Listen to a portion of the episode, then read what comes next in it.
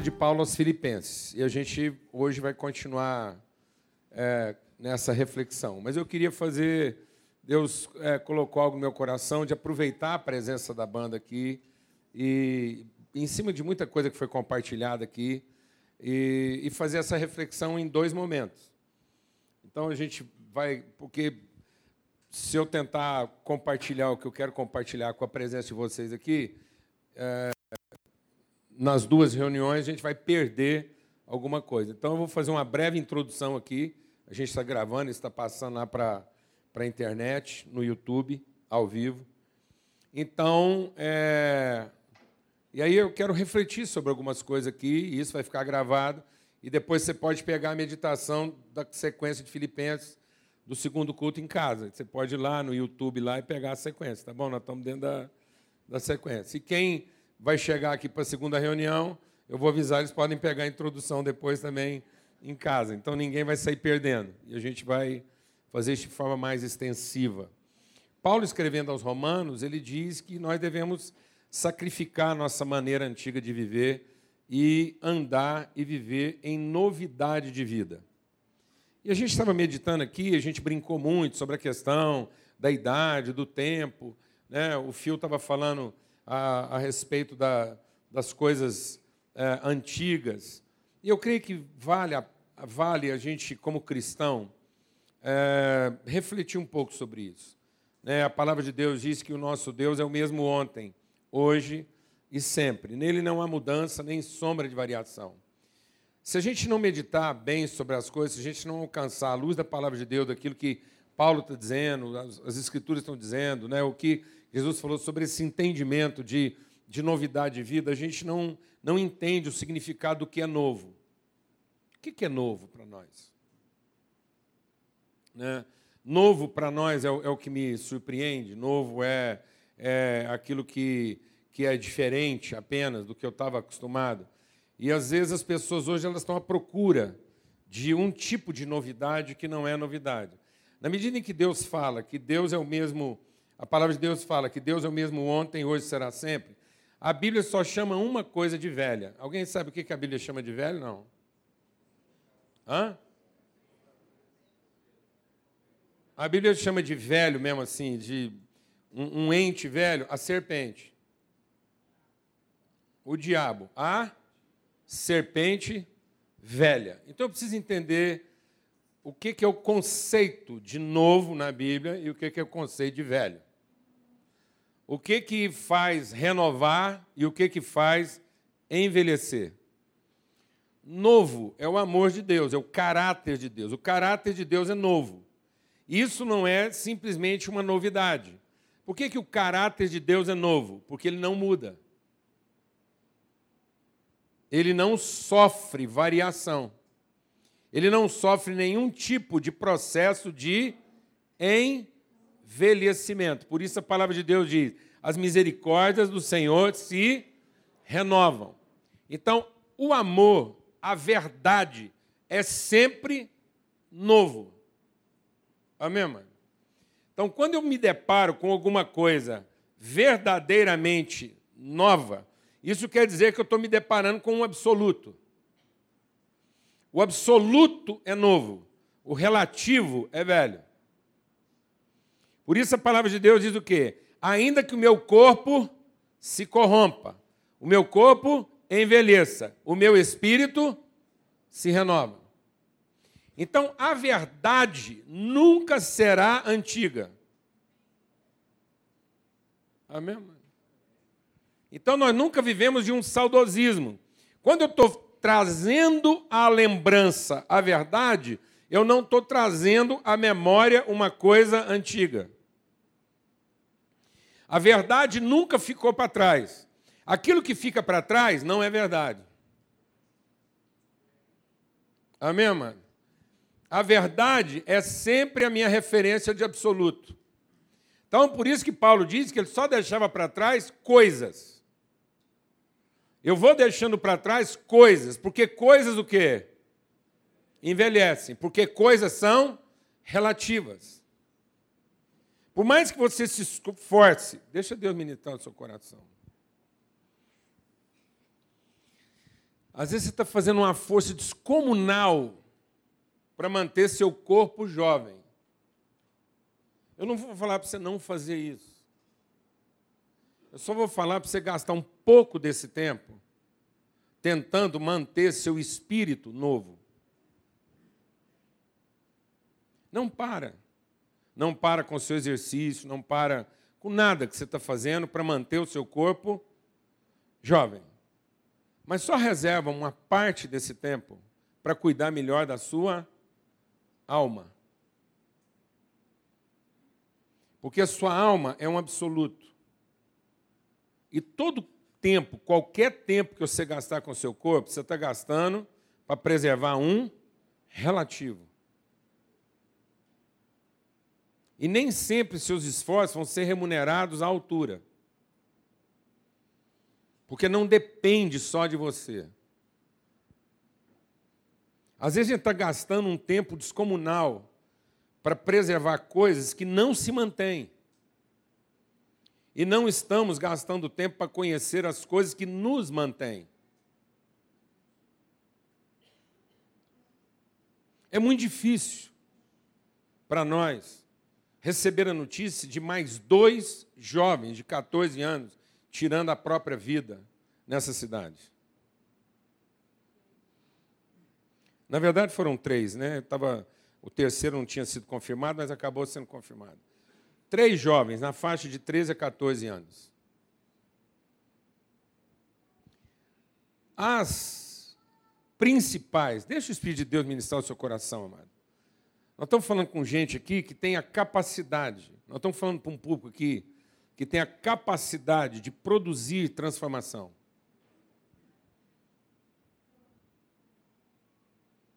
Não, não estamos falando aqui com a ponta do rabo.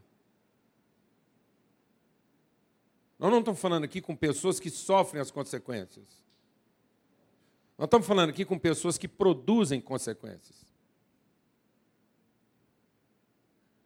Não adianta responsabilizar sociedade, internet, não adianta. Não adianta dizer que a responsabilidade é de alguém mais que não a gente mesmo. Nós precisamos assumir de uma vez por todas que as escolhas que nós estamos fazendo é que está produzindo esse estado de coisas. É a forma como nós estamos escalonando nossas prioridades. Não adianta.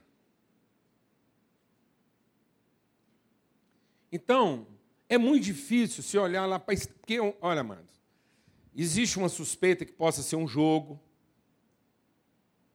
existe uma suspeita que possa ser só uma triste coincidência. Então, agora já existe aí de novo o alarme que talvez esses três jovens sejam vítimas de um jogo. Mas deixa o Espírito de Deus ministrar o seu coração. Vamos esquecer por um pouco o que possa ter sido a causa. E vamos nos concentrar na estatística. A estatística mundial diz que a maior causa de mortes na população dos 15 aos 19 é velocidade no trânsito e suicídio. Violência interpessoal, velocidade no trânsito e suicídio. Nossos jovens não estão sendo mortos. Nossos jovens, de uma forma ou de outra, estão se matando. Então não adianta eu querer ir lá e tratar isso na sua sintomática. Se foi um jogo, se foi uma, uma, um, um, um racha de automóvel, ou se foi uma briga de boate. Eu tenho que olhar para a estatística. Há uma estatística endêmica que está dizendo que ninguém precisa ir lá matar meu filho. Existe uma estatística dizendo que os nossos jovens estão deliberadamente, espontaneamente, tirando a vida uns dos outros. Não é guerra, não é enfermidade, não é um acidente, é um estilo de vida. Entendeu? Vou falar devagar. É um estilo de vida que está matando a nossa juventude. Entendeu, irmão?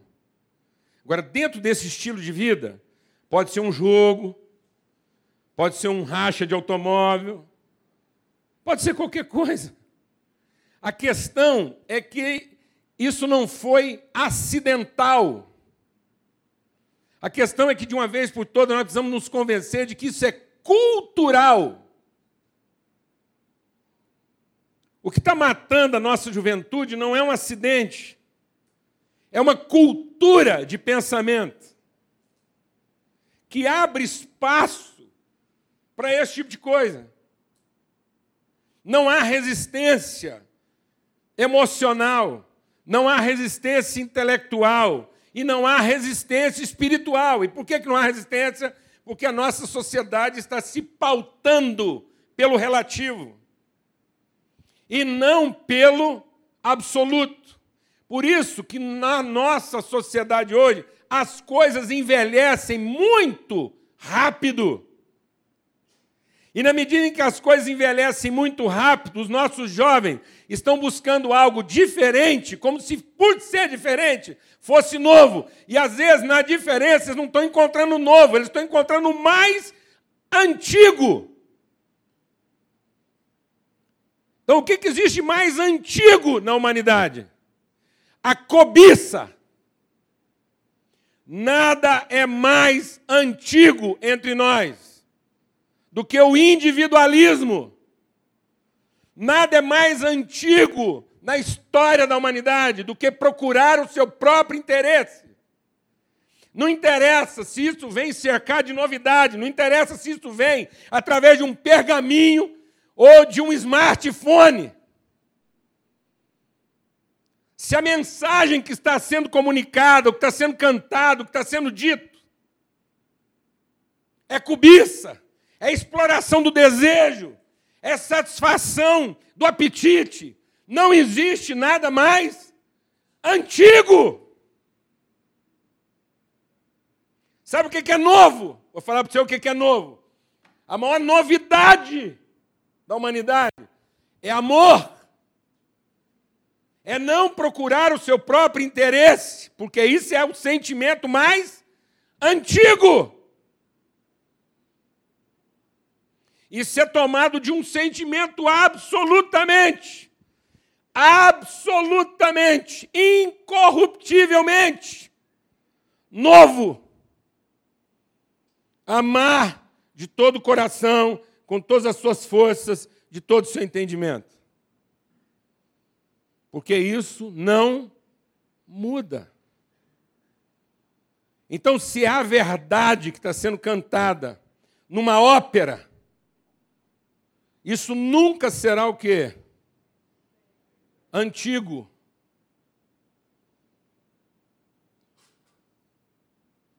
Mas se há cobiça, que está sendo cantada num funk, não existe novidade alguma.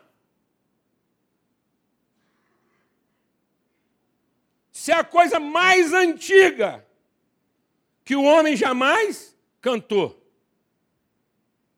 Glória a Deus, amados. Então o que nós estamos precisando resgatar lá na nossa casa? O novo viver do que é novo. E o que é novo para o homem? O amor. Então vou esquecendo de coisas que ficam o quê? Antigas, velhas. Para de lembrar tanto de você mesmo. Para de pensar tanto na sua própria saúde. Para de pensar tanto no dinheiro que você quer ganhar. Para de pensar tanto no carro que você gostaria de ter. Para de pensar tanto na empresa que você sonhou. Porque tudo isso que fica velho. E pensa em coisa nova, que nunca envelhece. Pense em amizade. Pense em bondade Pense em gastar seu tempo em ajudar os outros. Porque seus filhos precisam ver isso. Sua casa precisa ver algo novo. Não adianta eu dizer que meu filho teve de tudo, minha filha teve de tudo, porque eu dei para eles a melhor escola, eu dei para eles o melhor lugar para morar, eu dei para eles a melhor qualidade de ensino, dei tudo. Dei viagem, dei... não adianta. Se eles nunca viram em mim algo de novo. Se eles sempre viram em mim a coisa mais antiga que o homem já viu, que no fim de tudo isso eu estou lá vivendo a minha vida para satisfazer meus próprios interesses. Que eu venho antes de tudo e de todos. Que eu estou antes de tudo e de todos. E que tudo que eu estou ensinando para minha família é como se defender dos outros. E como sobrepujar os outros.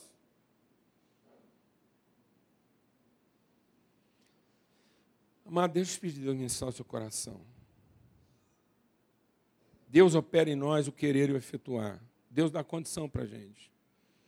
Quando Davi começou a vida dele, Deus nunca dá nada para a gente que a gente não dá conta.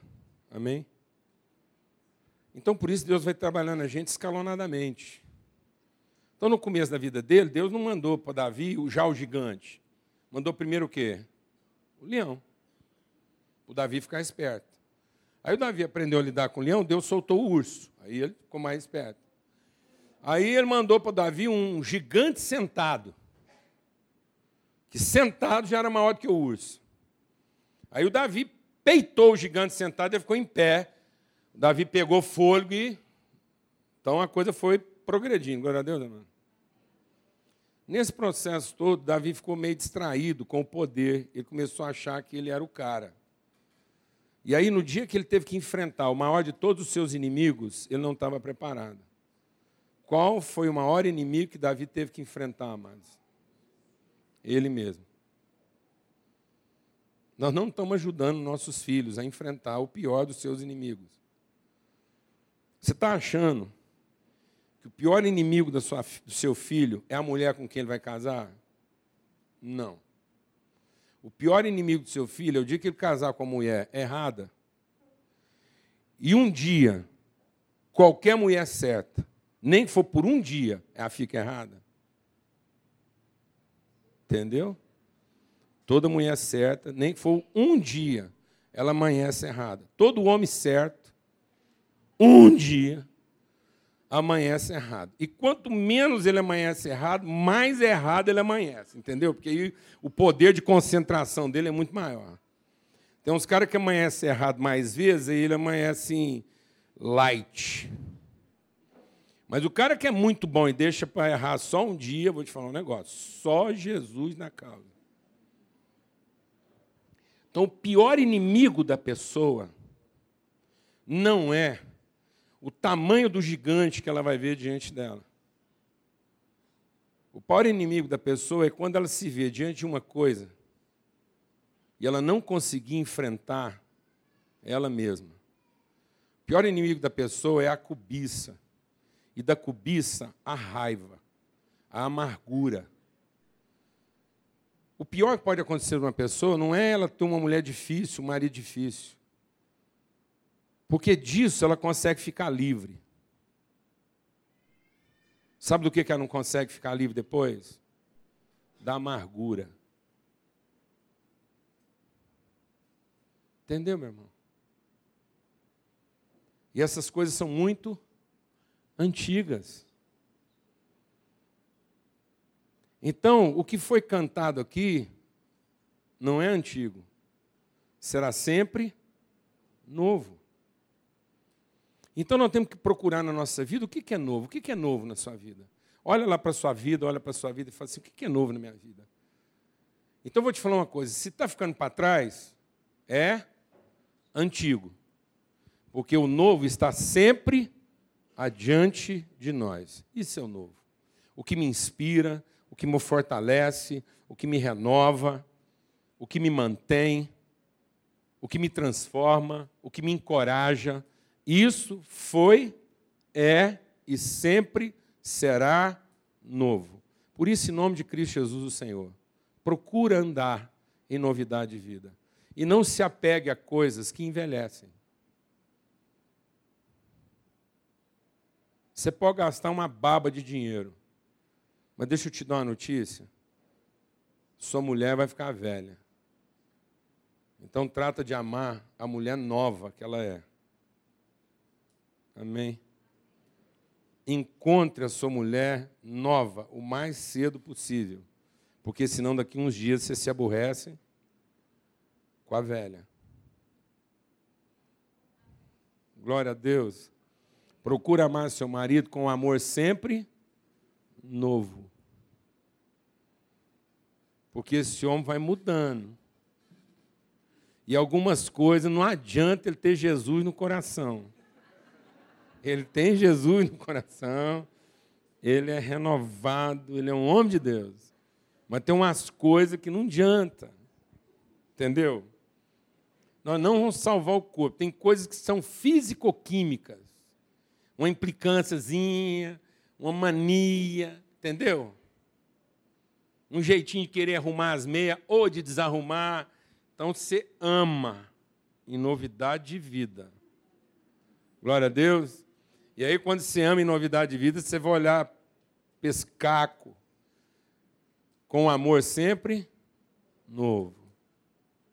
Porque você vai estar olhando para o que está adiante e não com saudades do que ficou para trás. Glória a Deus, amados. Seja inspirado por aquilo que nunca saiu da sua frente, para que você não comece a viver das saudades do que ficou para trás. Fala devagar. Seja inspirado por aquilo que nunca saiu da nossa frente. As coisas foram cantadas aqui, não estão sendo buscadas lá atrás. Elas continuam sendo encontradas à frente. Essas coisas sempre estiveram diante de nós e vão continuar estando diante de nós. Há formas diferentes de cantar as mesmas coisas. Talvez os nossos filhos queiram cantar as mesmas coisas de uma forma diferente. Amém? Mas nós vamos fazer um trabalho de deixando para trás tudo aquilo que envelhece. A cobiça, a vaidade, nessas coisas nós não queremos ser renovados. Eu não quero ser uma pessoa que, na medida em que o tempo passa, eu fico mais inseguro, mais exigente, mais teimoso. Glória a Deus, amado. Amém, mano? Glória a Deus. Aleluia. Eu falo uma coisa aqui que o povo acha graça, pensa que eu estou brincando. Eu não posso, na medida que o tempo passa, me tornar uma pessoa mais difícil de ser enganada. Não, mas a maturidade tem que me tornar uma pessoa mais fácil de ser enganada. De modo que quem quiser mentir para mim não tem que caprichar. Está entendendo o que eu estou falando? Porque senão vou ficando assim, tão sim, que o cara, para conseguir mentir, ele tem que mentir muito. Então, se alguém quiser mentir para mim, já mente pouco que eu estou acreditando. Porque aí eu coloco ele diante de Deus. Amém? Porque um mentiroso só é descoberto quando ele mente para uma pessoa que acredita. Enquanto ele mente para uma pessoa que desconfia, ele não é descoberto. Vou falar de novo. Um mentiroso só é descoberto quando ele mente para uma pessoa que acredita. Porque enquanto ele mente para uma pessoa que desconfia, ele continua o quê? Mentindo. Amém? Amém, irmãos? Glória a Deus. Porque crer é novo. Acreditar é novo. Desconfiar é velho. Desconfiar vai deixar você gagar. Acreditar vai te renovar. Porque você vai ser uma pessoa que sempre acredita melhor. Glória a Deus. Agora, se você, quanto mais velho você fica, mais desconfiado você se torna, você está ficando o quê? Velho. Desconfiar vai te envelhecer. Ter ciúme vai te envelhecer. Se tem um trem que envelhece a gente, é ciúme medo da pessoa largar a gente. Amém, irmão? Posso ouvir um amém? Glória a Deus. Isso acaba com seus ossos. ciúme, desconfiança, medo de perder a pessoa, dá reumatismo, dá. Entendeu? Cólica renal. Amém, amados? Quem crê nessa palavra? Então, em nome de Cristo Jesus, nós viemos aqui para aprender a andar em novidade de vida. Por isso, eu queria pedir que a gente cantasse de novo aquele cântico. Sinceramente. Por que o sinceramente? Porque, sinceramente, é isso. É sem a cera, sem a maquiagem. E esse cântico está dizendo: sinceramente, eu preciso, sem cera, sem disfarce, sem maquilagem, sem, sem a personagem. Então, em nome de Jesus, a personagem envelhece, a maquilagem envelhece, os equipamentos, os acessórios envelhecem, mas aquilo que é a essência do nosso ser se renova. Então vamos nos libertar da cera, da máscara, das coisas que vão ficando para trás e vamos ser renovados em espírito. Sinceramente, eu preciso encontrar um caminho, esse caminho, essa direção, essa orientação, amém? Em nome de Jesus. Abra sua Bíblia lá em Filipenses, no capítulo 2. A introdução, que era a parte mais demorada, já foi feita. Ela começou hoje às 9 horas da manhã. Pode deixar esse aí, pode deixar essa. Vou usar o outro aqui.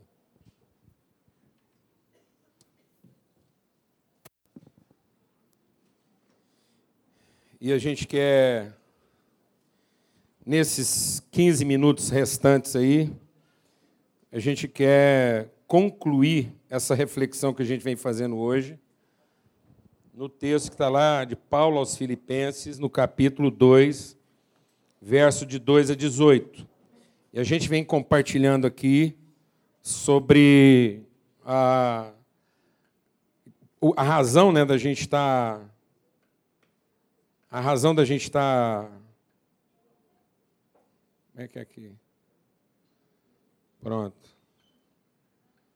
Agora sim.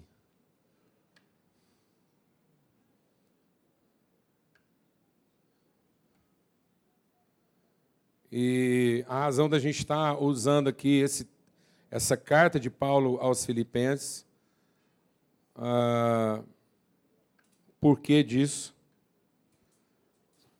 Porque é exatamente muito a propósito, é uma carta de, de cura. Lógico que toda a palavra de Deus é para cura. A palavra de Deus nos lava. Mas a carta de Paulo aos Filipenses, ela, ela vai falando exatamente de maneira muito objetiva é, sobre a cura é, na, nas questões mesmo assim da, da, nossa, da nossa maneira de pensar, do nosso, da nossa alma. E ele começa tratando, como a gente está falando aqui todo domingo, a respeito da, da forma como as nossas expectativas trabalham contra nós. Então, na medida em que o homem ignora a vontade de Deus, deixa Deus ministrar o seu coração. Na medida em que o homem ignora a vontade de Deus, que ele, que ele, que ele vira as costas para aquilo que é a orientação eterna de Deus, ele passa a pensar a partir das suas carências. Então, as necessidades humanas, as necessidades humanas, elas são saudáveis. A necessidade é para nos tornar exatamente humanos, afetivos. Então a gente tem compartilhado aqui que a necessidade não é constrangedora. Porque a necessidade é para que a gente se encontrasse ao pé da mesma árvore. Então a necessidade é um elemento de agregação. Mas a partir do momento em que nós viramos as costas para Deus, nós nós viramos as costas para a fonte provedora de toda necessidade humana. Então nós começamos a buscar a satisfação da necessidade e deixamos de ter a consciência de como a necessidade é provida. Então nós deixamos de ter um pensamento de natureza e passamos a ter um pensamento de circunstância. Então, para nós, a necessidade é uma circunstância constrangedora que tem que ser satisfeita a qualquer custo. Então, ela deixou de ser necessidade para ser patologicamente uma carência. Então, Deus saiu do nosso entendimento e foi ocupar nosso estômago. De modo que a palavra de Deus diz que agora, que sem entendimento, nós fizemos do nosso ventre o nosso Deus. Então, quem é que quem é que nós deificamos? Nós deificamos nosso apetite. Então, quando a gente diz que ama uma mulher, a gente ama pelo que a gente deseja dela, e não pela consciência do que nós temos para prover a ela. Então a gente não ama pensando assim, eu posso abençoar essa mulher na sua necessidade. A gente pensa assim, essa é a mulher que pode satisfazer minha necessidade. Então, toda vez que a necessidade dela se levanta, a gente se sente afrontado, porque a gente gostaria que ela estivesse pensando na necessidade de quem? Na nossa. Porque nós deixamos de pensar a necessidade a partir da fonte emanadora e passamos a pensar a necessidade na expectativa da carência satisfeita. Então nós deixamos de ser fonte e passamos a ser o quê? Vaso, vasilha, vazia. Então a gente está sempre querendo preencher a vasilha e nunca melhorar a fonte. Amém? Então, Paulo vai falando sobre isso, e ele vai mostrando que, mesmo em circunstâncias extremamente adversas, nós podemos viver plenitude e alegria. Então, Paulo está dizendo que a alegria não é relativa às circunstâncias. A alegria é um valor absoluto. Então, eu posso não estar feliz e ser absolutamente alegre. Então, alegria é o que eu sou independentemente do que eu esteja sentindo. Amém, amados? Isso quer dizer que, às vezes, alguns dos momentos mais alegres da nossa vida podem ocorrer nos momentos de circunstância mais difícil, pelo que nós temos para oferecer. Então, toda vez que a gente se vitimiza, a minha infelicidade compromete a minha alegria. Toda vez que a gente se conscientiza, a minha alegria supera a minha infelicidade. A ponto de Paulo dizer o quê? O Senhor não me curou, o Senhor não acabou com a minha fraqueza, mas agora o, o seu poder se aperfeiçoa na minha fraqueza. De modo que quando eu estou fraco, então é que eu sou forte. Beleza? E aí, aqui no capítulo 2 de Filipenses, ele diz assim: a gente estudou semana passada, né? O mesmo sentimento que há em Cristo Jesus. Beleza? E agora, na sequência, ele diz assim: ó. Assim, meus amados, como sempre obedeceram, não apenas na minha presença, porém muito mais agora na minha ausência, ponham em ação a salvação de vocês, com temor e tremor, pois é Deus quem efetua em vocês tanto querer quanto realizar, de acordo com a boa vontade dele. Façam tudo sem queixas nem murmurações, para que venham a tornar-se puros e irrepreensíveis, filhos de Deus inculpáveis, no meio de uma geração corrompida e depravada, na qual vocês brilham como luzeiros do mundo, retendo firmemente a palavra da vida. Assim, no dia de Cristo, eu mergulharei de não ter corrido nem me esforçado inutilmente. Contudo, mesmo que eu esteja sendo derramado como oferta de bebidas sobre o serviço que provém da fé que vocês têm, o sacrifício que oferecem a Deus, estou alegre e me regozijo com todos vocês. Então, mesmo que eu esteja passando por uma extrema dificuldade para poder servir vocês, é isso que me alegra. Então, Paulo está dizendo: eu estou passando por um momento muito infeliz. E a minha infelicidade é por causa de vocês mas eu estou alegre de poder servir vocês com o meu sacrifício. Glória a Deus, amado.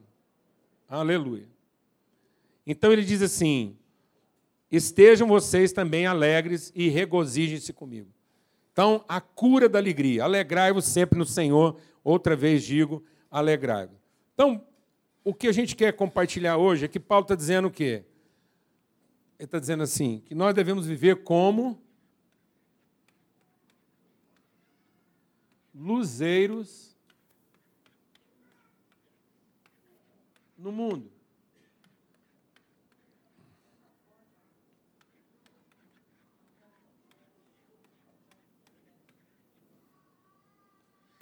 Luzeiros no mundo.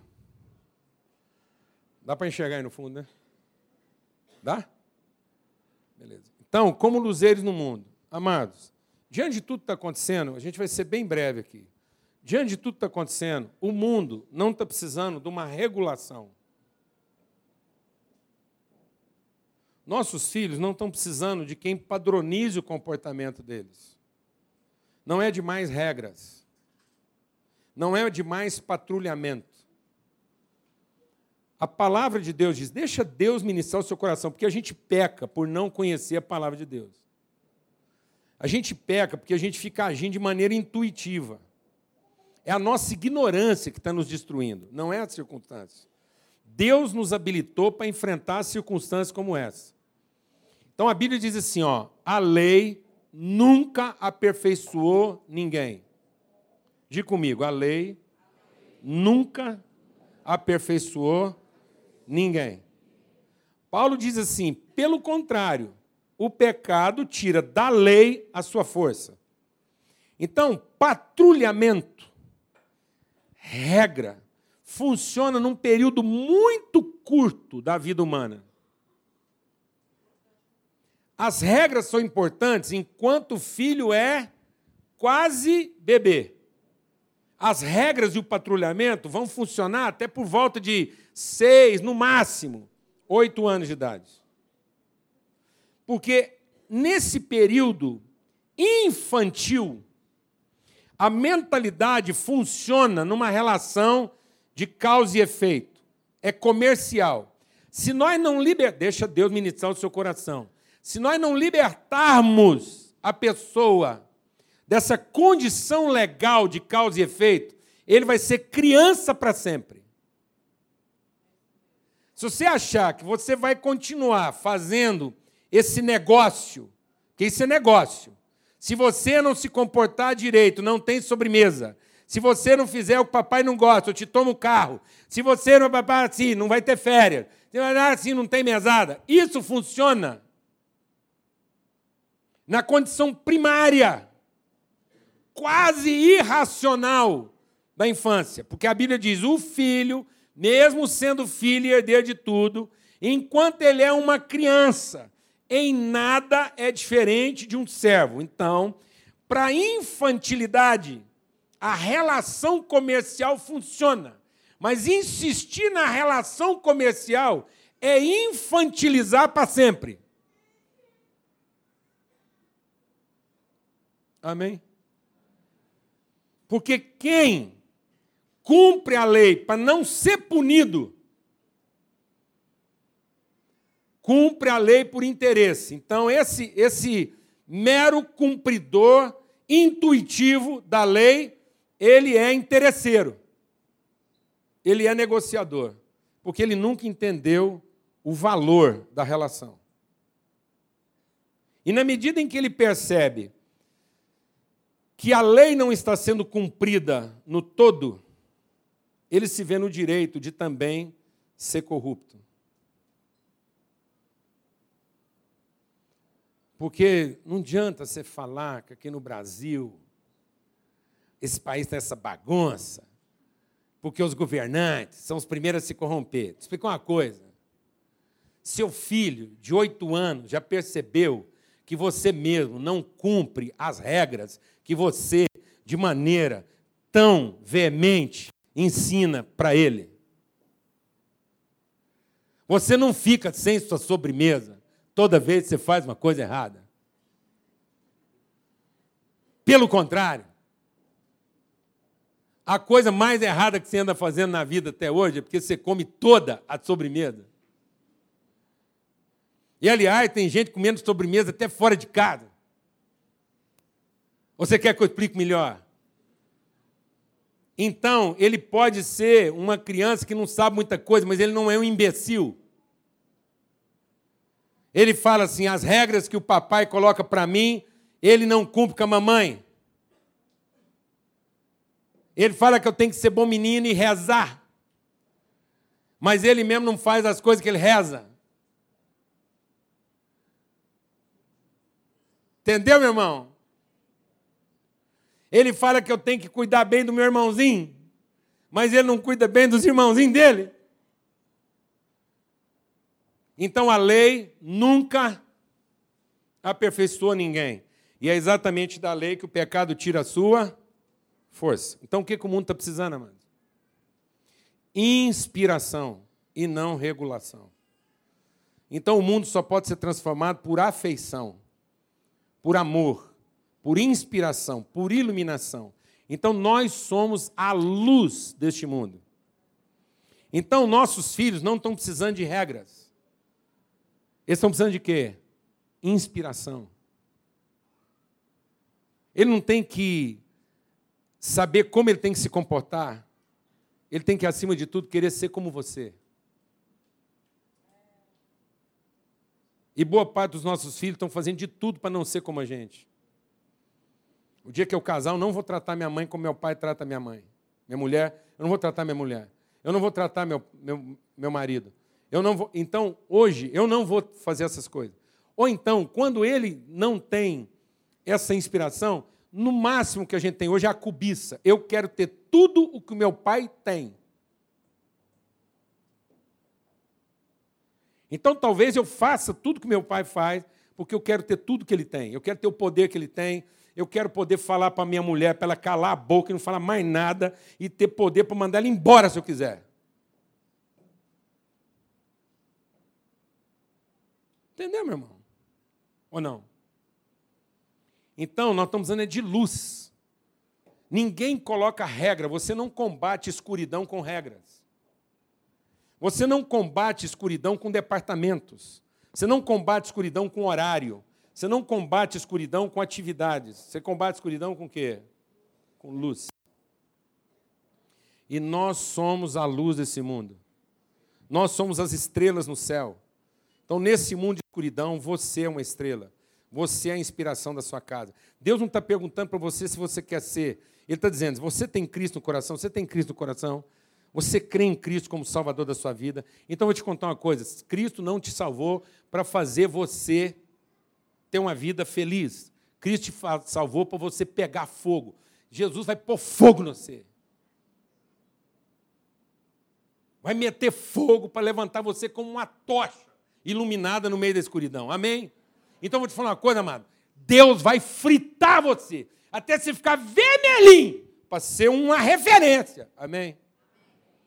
Como é que uma pessoa pode pegar fogo desse jeito, fritar, tudo está sendo consumido na vida dela e ela continua sendo uma referência. Ela marca o rumo.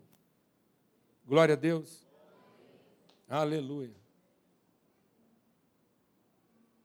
As regras mudam, mas os valores ficam.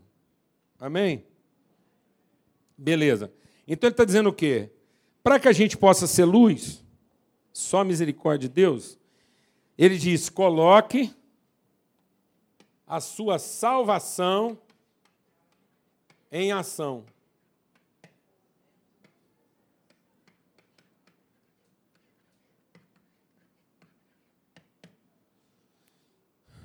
Ser salvo não é querer que o benefício venha a mim. Salvação é entender que eu sou o benefício.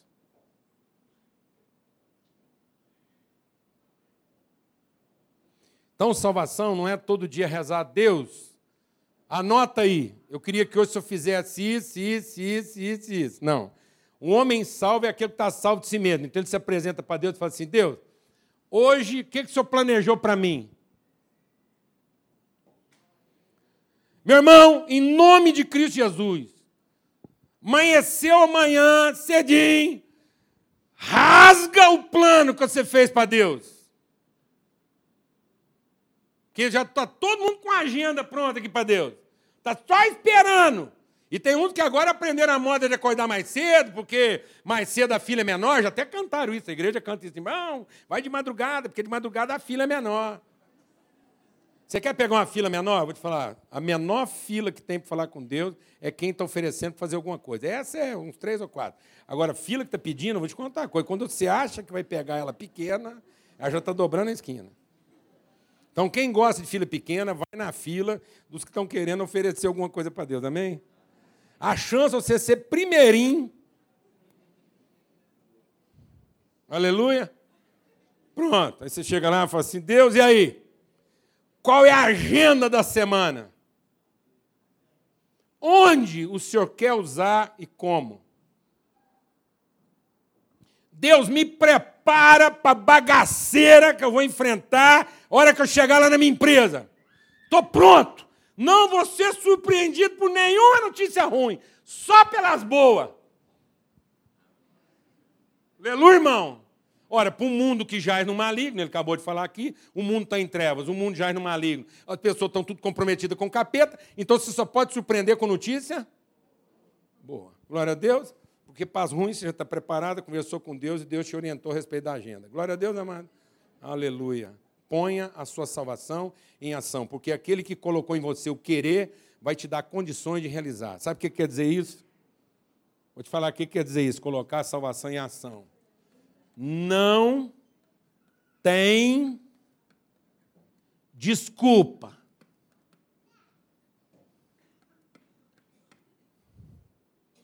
Entendeu, meu irmão?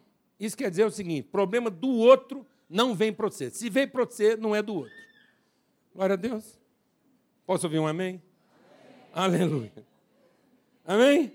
Se o problema bateu no você, não leva para o outro. Não tem desculpa. O Deus que colocou em você o desejo, o ímpeto, a vontade de ser alguém transformador, te dará condições de realizar. Então nunca virá sobre você coisa maior que você possa carregar e problema algum que você não possa solucionar. Deus não dá provas para nós para Ele saber o quanto a gente sabe. Deus dá provas para nós para a gente saber o quanto sabe e não sabia. Glória a Deus, é para o seu homem interior ser renovado. Então, Deus colocou em você o desejo de ser como Jesus, de ser luz nesse mundo, então Ele vai te dar condições de quê? De realizar isso. Não tem desculpa. Amém? Segunda coisa. Ele diz aqui: boa vontade. É tão interessante isso,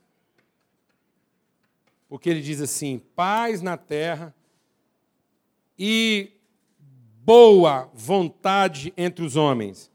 Ele está dizendo assim: olha, tudo que eu quero de você é boa vontade.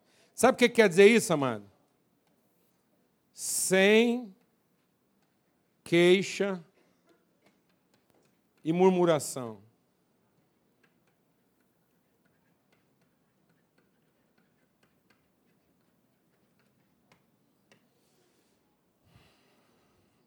Quem se queixa está com crise de poder.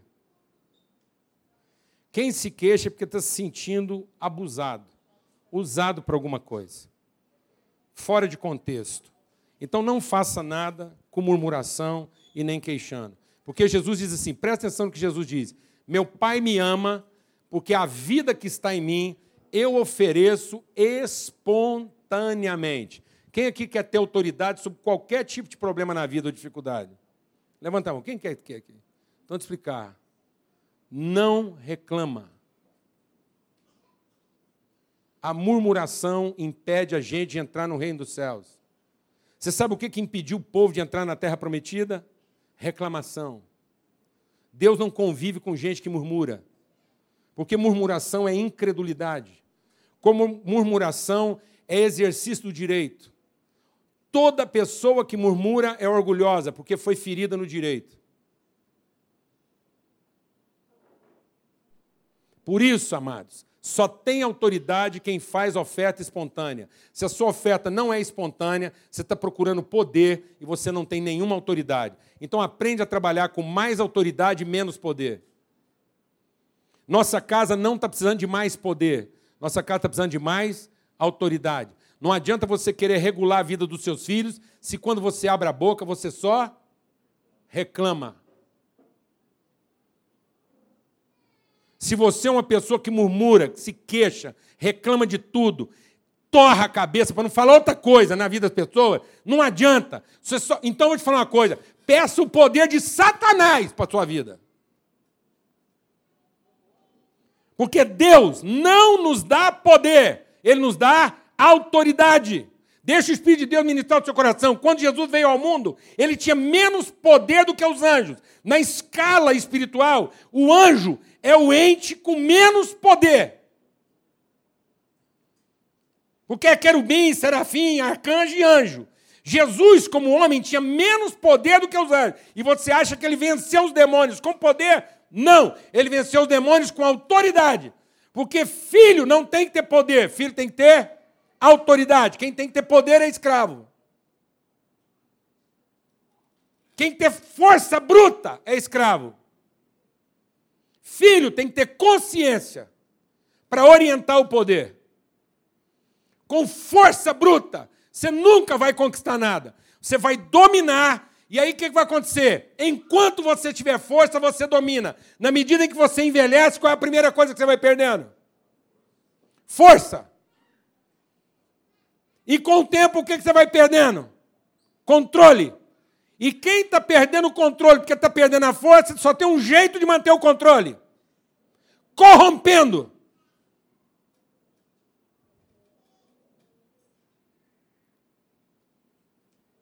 Quando nós perdemos a autoridade dos nossos filhos porque eles já não acreditam mais na nossa força, o que, é que nós temos que fazer com eles?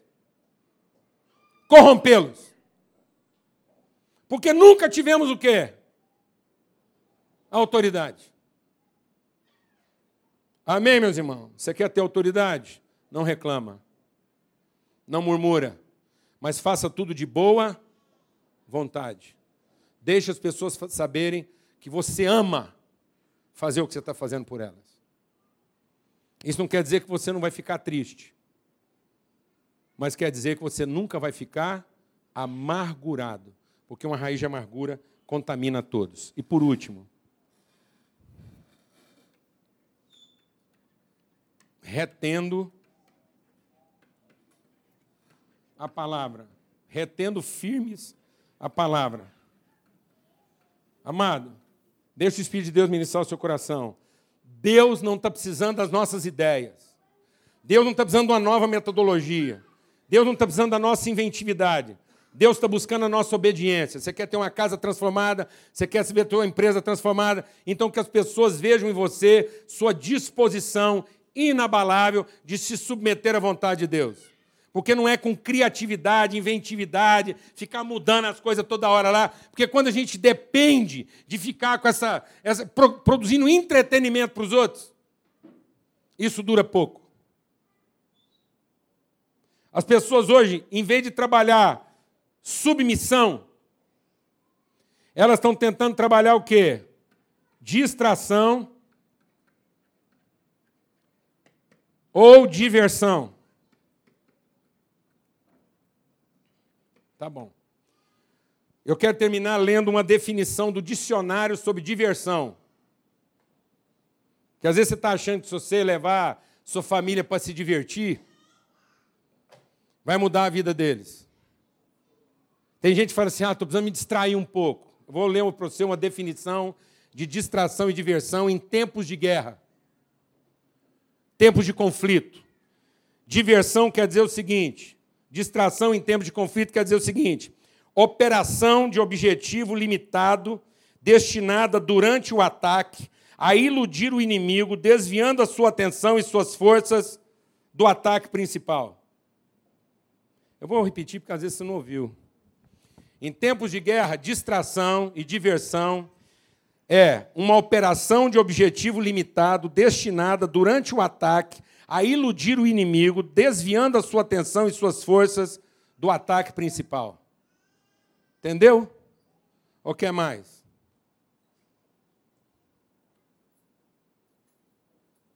Então o que, que pode salvar nossa casa? Produzir distração?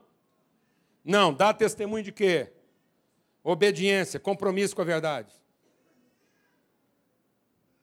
É o seu compromisso com a verdade. É a sua disposição de obedecer a Deus.